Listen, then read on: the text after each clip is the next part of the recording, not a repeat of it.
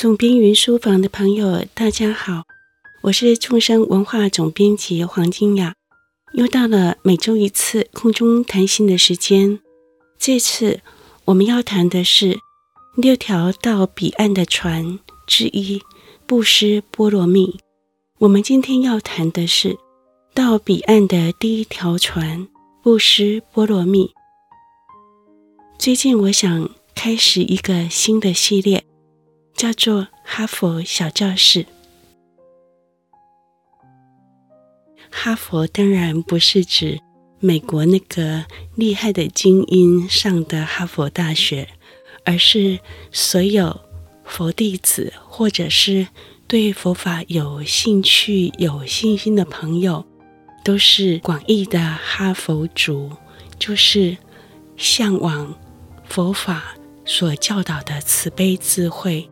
愿意跟佛陀学习的朋友们，那我们为这样的朋友们开了一个哈佛小教室。我想当大家的翻译机，帮大家读书、解释佛法名词。毕竟佛法传到中土以后，虽然有一些中文翻译，但很多的佛经都是一千多年前所翻译出来的古文、文言文。那现在很多朋友看到以后都会说一句流行语，叫做“求翻译”。那为了不让大家看到佛经的智慧还要求翻译，所以我试着帮大家读书、整理资料，深入浅出解释给大家听，让大家对一些好像很熟悉，其实仔细想想。不太明白它背后的意思，然后也不太怎么用的一些佛法的专有名词，让大家知其然，还要知其所以然，修得明明白白，用得清清楚楚。好，那我们这个系列哈佛小教室就要从六度波罗蜜开始。六度波罗蜜的意思。它是指六种到彼岸的方法，度是印度的度，那那个度的意思是解脱的意思。六度波罗蜜的波罗蜜指的是到彼岸，那这个彼岸当然是一种象征，指的是从生死轮回的此岸到达解脱自由的彼岸，这个生死大河。有六条船可以带我们过去那个解脱自由的彼岸。这六条船，多数朋友们听过。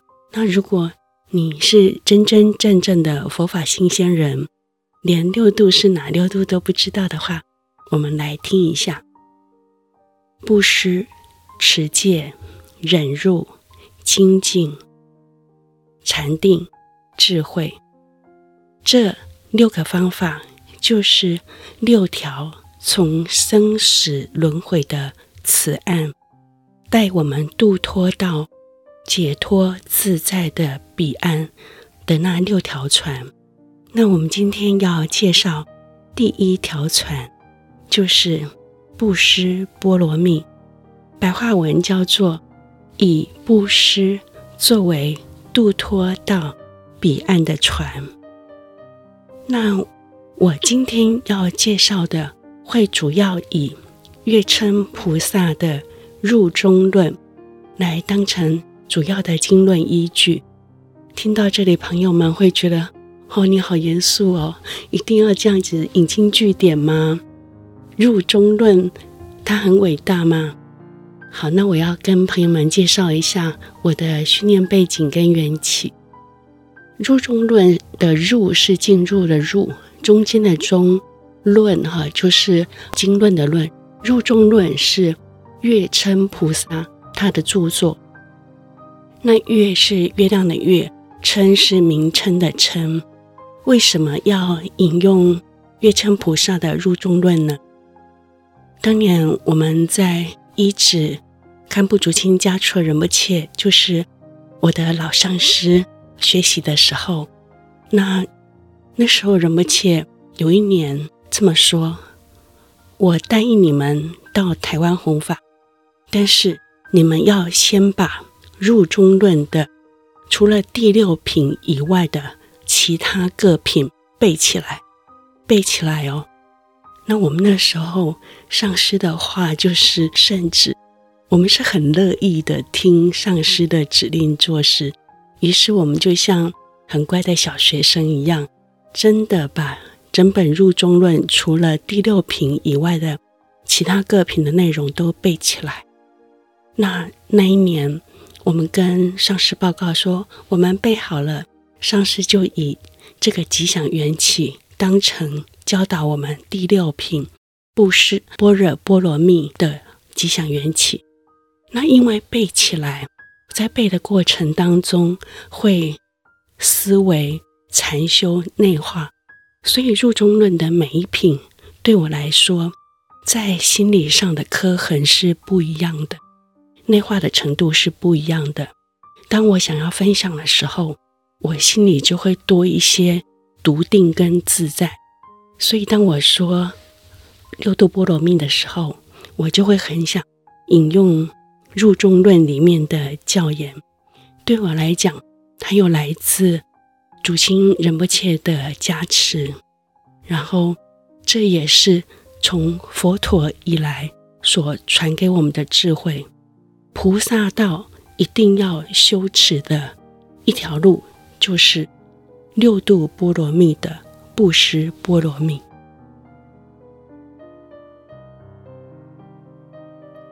我们刚才提到的月称菩萨所著作的《入中论》，那月称菩萨他是一位西元第七世纪时候的西藏著名的学者、修行人跟成就者。那《入中论》主要在讲十地菩萨的功德。跟他们的修持，十地菩萨除了我们前面所讲的第一地到第六地，都是对应六度波罗蜜的功德。后面还有第七地到第十地，那跟我们最论师就是一位有关系的，会是前六地的功德。那今天我们要讲的是。第一地布施波罗蜜的功德，那这一些虽然听起来非常的基础，不过都是一些三岁小孩都知道，但是八十老翁做不到的一些羞耻。比如说我们讲的布施波罗蜜，听起来好像就是给东西嘛，舍得给就行了。其实做到深刻、细腻、到位。那就是初地菩萨极喜地的功德，可是一点都不容易哦。所以，朋友们，我们今天就来听听看，布施波罗蜜我们可以怎么做？好，那我们要说这个布施波罗蜜的修持有一个重点，佛法从来都不是一个向，只是向外。做什么或给什么的修持，重点都是向内训练自信。布施波罗蜜的修持一样有一个重点，就是它是要对治我们的自私、吝啬、小心眼。这是一个放下的修持，一个打开心量的练习。一个菩萨如果训练自己一再的。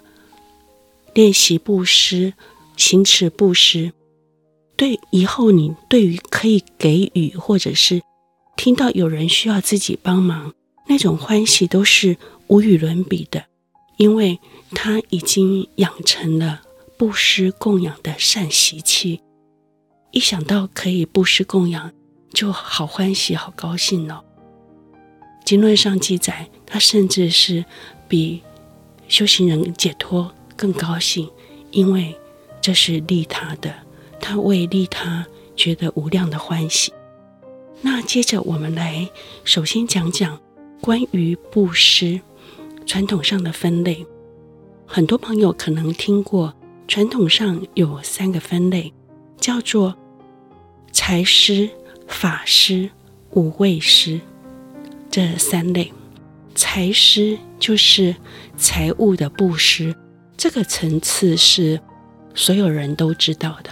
就是比如说，啊，每年年终的时候，很多慈善团体、公益团体就会开始劝募，希望我们慷慨解囊、赞助弱势团体。那或者是我们到街上的时候，比如说有时候在花市，我们会看到有人托钵。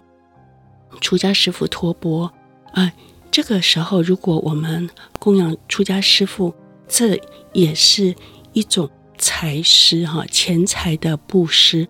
当然，有时候我们会对布施跟供养做了好像对上跟对下的划分，我们会以为啊叫做上供下施，对上叫做供养，对下叫做布施。那对于师父，我们就不好意思叫做布施。我们会说是供养，但其实布施跟供养都是很好的，本来也没有啊什么对上对下，我们都是很恭敬的在做这件事。但是让大家知道，传统上还是有这样的划分，就是叫做上供下施，对上的对象叫做供养啊，对上的对象，比如说出家师父、老师、上师、长辈，我们会称为供养。那布施呢？啊，就是有一些世间上看起来比较急需帮忙啊，陷入困境的一些对象，我们会称为布施。那财施就是给有形的物质性的帮助，包括金钱跟啊东西啊食物，这些都是财施。那这个部分是大家。最可以马上做的，也是大家所熟悉的领域。那第二个部分叫做无畏施，无畏就是没有的那个无哈畏畏惧的畏，没有畏惧的布施。这是什么呢？这是指保护。那像在疫情期间，不管是啊、呃、医生、护士，或者是防疫人员啊、他们。都在对我们做无畏施，让我们免于恐惧。那在这两三年，做无畏施的人特别多，乃至于像是、呃、防疫计程车，或者是甚至是接听电话的人，或者是那些照顾居家隔离的里长伯，都是给予无畏施的菩萨。那无畏施还有一个诠释，就是护生、保护生命。比如说，捐助流浪动物的照顾，或者是你就是实际呃收养流浪动物，这个都是无畏施。保护生命就是一种无畏施。那第三种叫做法施，法布施。法布施是什么呢？主要是把佛法慈悲智慧的讯息传扬出去，以正确的方式传扬出去，介绍给我们的亲朋好友，或者是介绍给能够对我们心生欢喜的人。你传达的讯息传达给他，他会很乐意接受的对象，我们就把佛法的慈悲智慧的讯息。传达给他们叫做法布施。那今天有时候你传达一些网络上的正确讯息、健康的讯息，这算是布施的一种，但是因为它不是佛法，严格上来讲不算法布施。但是我们要接着就是要说到这个，除了这三类以外。还有一些也算是布施的一种，传统上叫支分呐，支分就是一些旁支，但它也是一种布施，叫做什么呢？比如说慈施，这两个字有点拗口哈，慈悲的布施的慈施，意思是说给人家好眼色，给人家柔软语、爱语。也就是说，对人家能够用慈言爱语的对待别人。那另外就是给人家方便，给人家机会，这都算是布施的一种。那我在想，朋友们可以有自己的发挥，主要是如果能够站在利他、慈爱的前提，所做出任何形式的给予，都算是一种布施。那这个。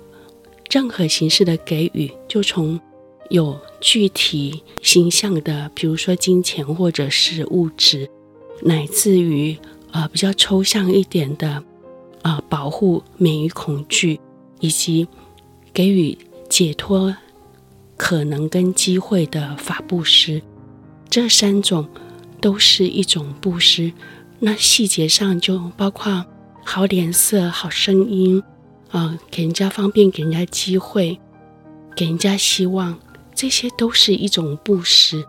大家可以做自己的发挥，但是前提就是，这是一个放下的练习，这是一个分享的练习，这是一个打开自心来利他的练习。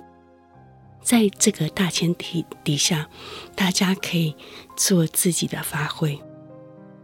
那接着我们要谈的是关于布施，有它比较深刻，目前我们可能有点难以想象的部分，譬如说布施身体。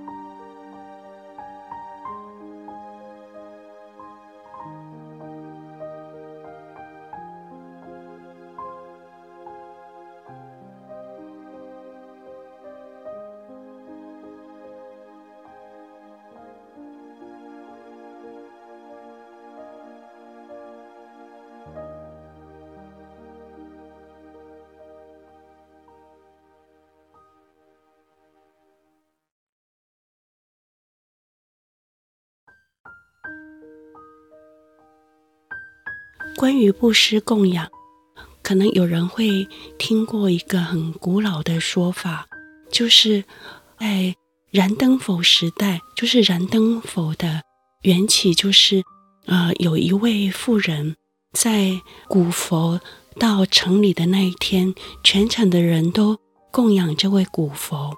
那这时候有一个很贫穷的妇人，她也好想供养这位古佛，但是他们家。太贫穷了，他就卖尽了家里所有的东西，就只够供养一盏灯。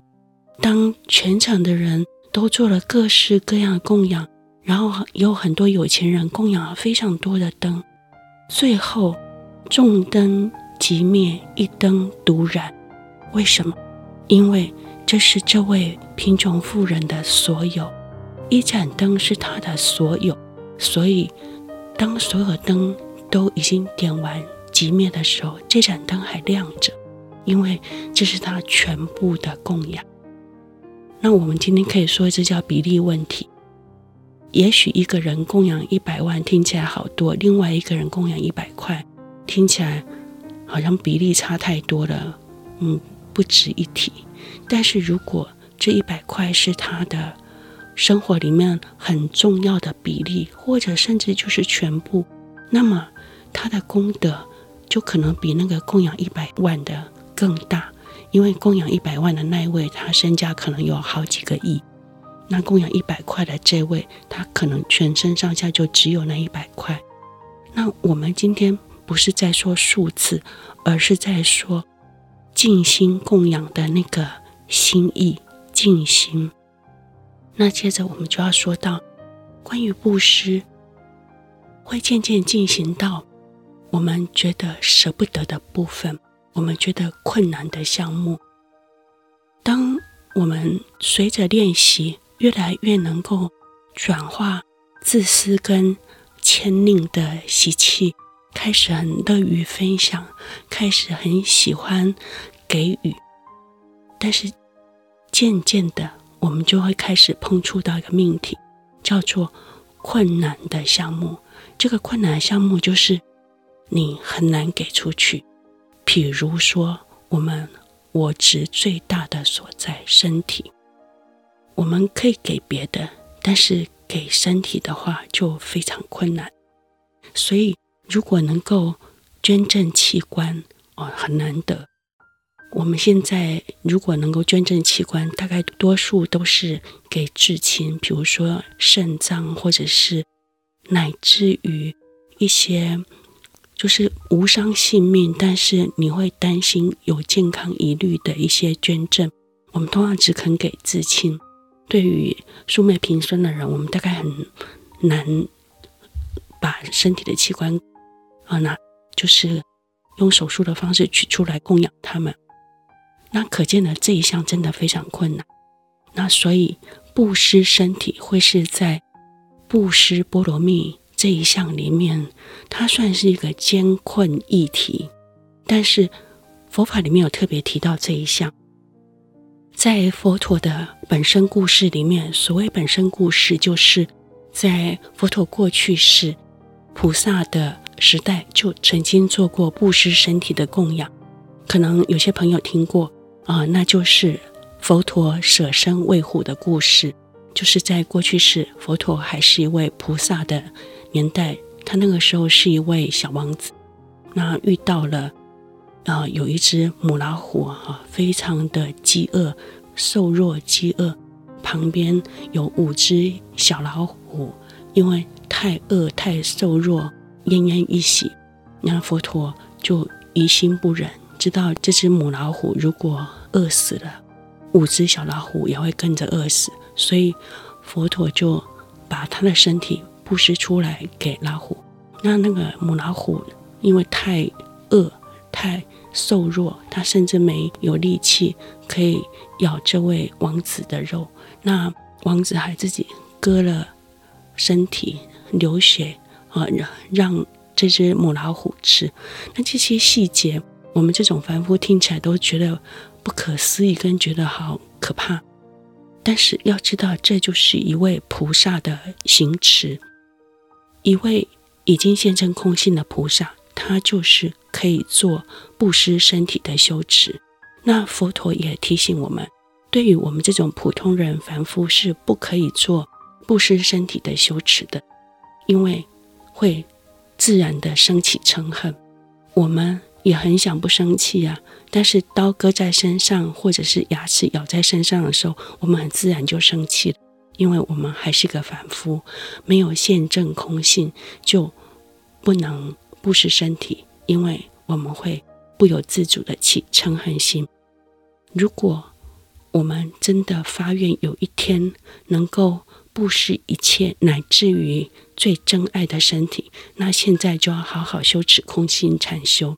让自己有朝一日现证空性，而能够有能力安住在空性中，布施我执最大的聚集地身体。但是在佛法里面有一个善巧的做法，就是用观想的方式。所以在藏传有一个特别的修法，叫做施身法。布施的施，身体的身，施身法。这是一个用。观想的方式布施身体的一个修持，那这个不是开玩笑，好像用想的，你又没有损失，何乐而不为？不是，这是借由一再的练习，一再的打开心量，有朝一日，当我们做得到的时候，你就很自然的做它，因为你在观想里面已经练习过千百次。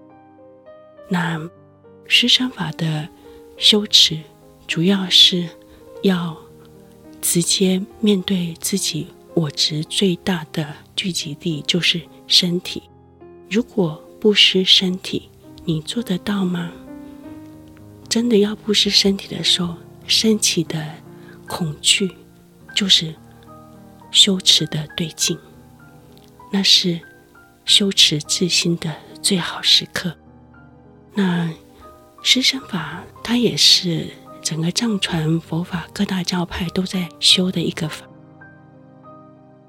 我曾经听说，西藏的康巴人没有人不喜欢修施身法的，除了施身法的曲调非常好听以外，也是这个法在啊藏传有一个特别的传统，是人人都会尊敬施身法的修行人。那施身法的修行人，如果他们去朝圣行脚，在街头修施身法，大家也都会供养，因为大家都非常尊敬修施身法的行者。好，那这个这个部分在我们现代可能有一种演绎的做法，叫做有些人会在过世以后捐赠大体。提供医疗单位做研究，或者是啊、把身体器官遗爱给他身后的一些有缘人，比如说眼角膜，或者是身上有用的器官。那我想这也是一种布施身体的一种羞耻，但是这是指身后啊。通常本来的原始定义指的是。还活着的时候做这个身体的布施，但是今天如果往生以后，就是我们在在世的时候能够签下器官捐赠卡，在往生以后能够以爱人间，嗯、呃，让这些器官给有缘人使用，我想这也是一种布施身体的一种修持，也是非常值得学习。那最后我们要说一下布施。为什么可以成为一种波罗蜜呢？也就是说，布施听起来就是给东西，虽然给了不同层次的东西，但是它为什么可以成为一种到彼岸的方法呢？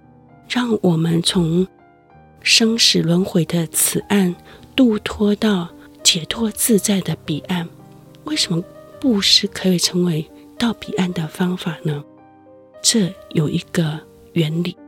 那我们先说，呃，布施如果就因果律的果报来讲，佛陀很鼓励布施，然后也说了《佛说布施经》，布施有很多功德，啊、呃，即使是比较浅近的财施、财物的布施，都可以有富裕的果报。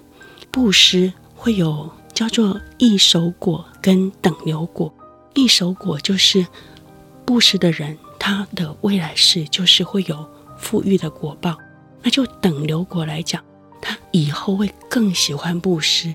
他一想到布施这件事情，一听到有人需要他帮忙这件事，就觉得好欢喜。他的心流之中已经种下布施供养的善习气了。他反射式的就会这么做，因为他真心喜欢这么做。这是等流果，那就是在心流里面埋下的善习气的种子。那但是这一些都还不足为成为到彼岸的智慧，这些会成为世间的善果报，就是会成为福德资粮。当然，我们在。做的时候，做各种层次的布施，不管是财施、无畏施、法施，我们都要提醒自己，不要带着做生意的心态，不要像个小生意人一样，给一点东西，然后就等在那里等着善业果报。我们可能要提醒自己，背后不要有这种投资报酬率的潜在心态，这样子做。布施就当下自己觉得很欢喜满足，这样是最好。但是有一些观念上，我们还是要知道，为什么布施可以成为到彼岸的方法，成为一种波罗蜜。我们要说，从经论上他是怎么说的？首先，在入中论里面，他说，就是入中论的第一菩提心。欢喜地就是极喜地的功德，初地菩萨的功德里面，这里说到：施者、受者、施悟空，施名出世波罗蜜，由于三轮生执着，名世间波罗蜜多。我知道文言文大家听了很伤脑筋，我马上翻白话文给大家听。意思是说，布施要有三轮体空的智慧。哪三轮呢？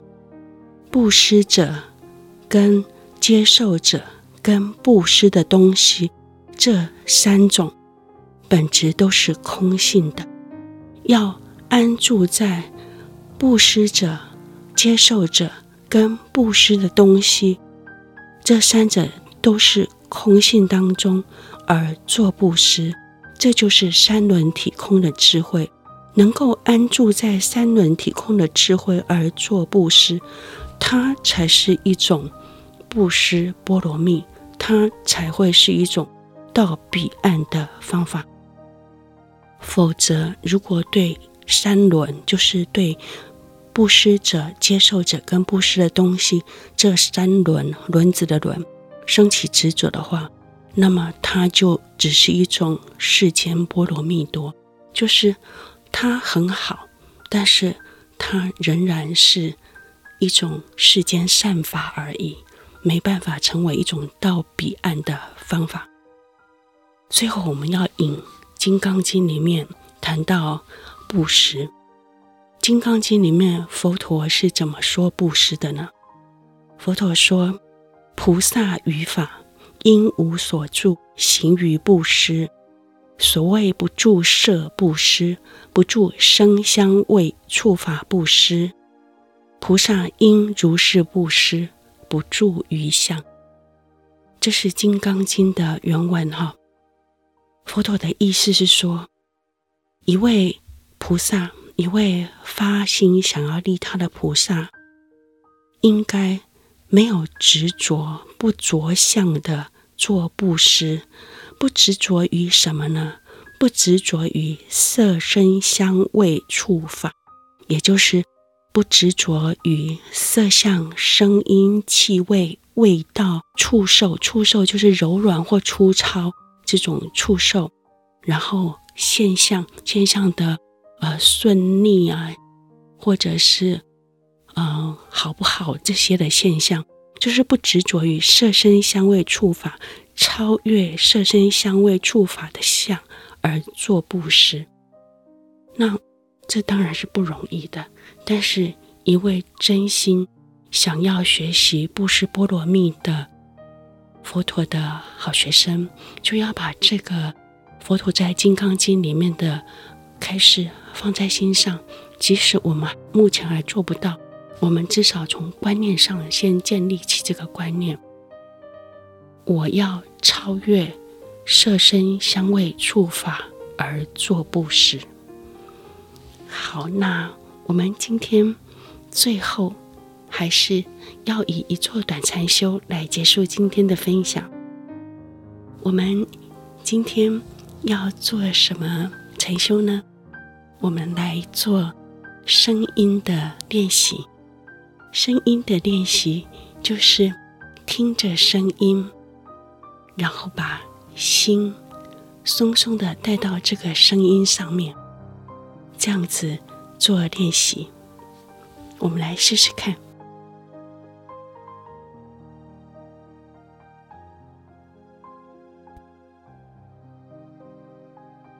等一下我会敲磬，大家听到磬声的时候，就把觉知、把心松松的带到。这个声音上面，跟这个声音同在，耳在心在，就是声音禅修。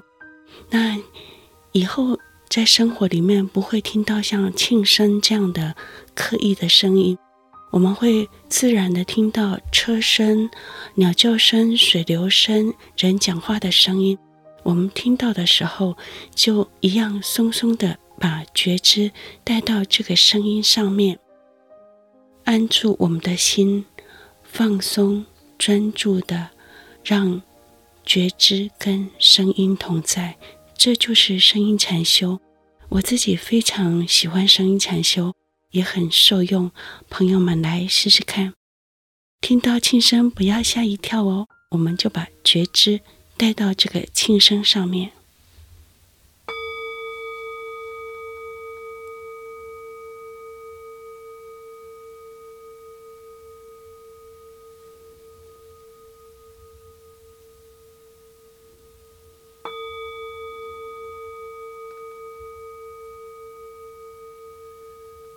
耳在，心在，知道我在听着声音。这就是声音禅修，让我们运用在生活上。未来这个礼拜，我会常常做声音禅修的练习，朋友们要不要加入呢？走在路上，回到家里，听到各种声音，就带回当下的觉知。下周我们要来讲六条到彼岸的船第二条，世界波罗蜜。放下放松，让心休息，找回最好的自己。总兵云书房，我们下周见。